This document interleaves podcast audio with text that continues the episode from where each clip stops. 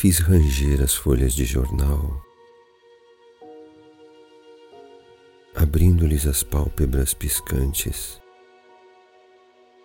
e logo de cada fronteira distante subiu um cheiro de pólvora, perseguindo-me até em casa. Nestes últimos vinte anos, nada de novo há no rugir das tempestades. Não estamos alegres, é certo, mas também por que razão haveríamos de ficar tristes?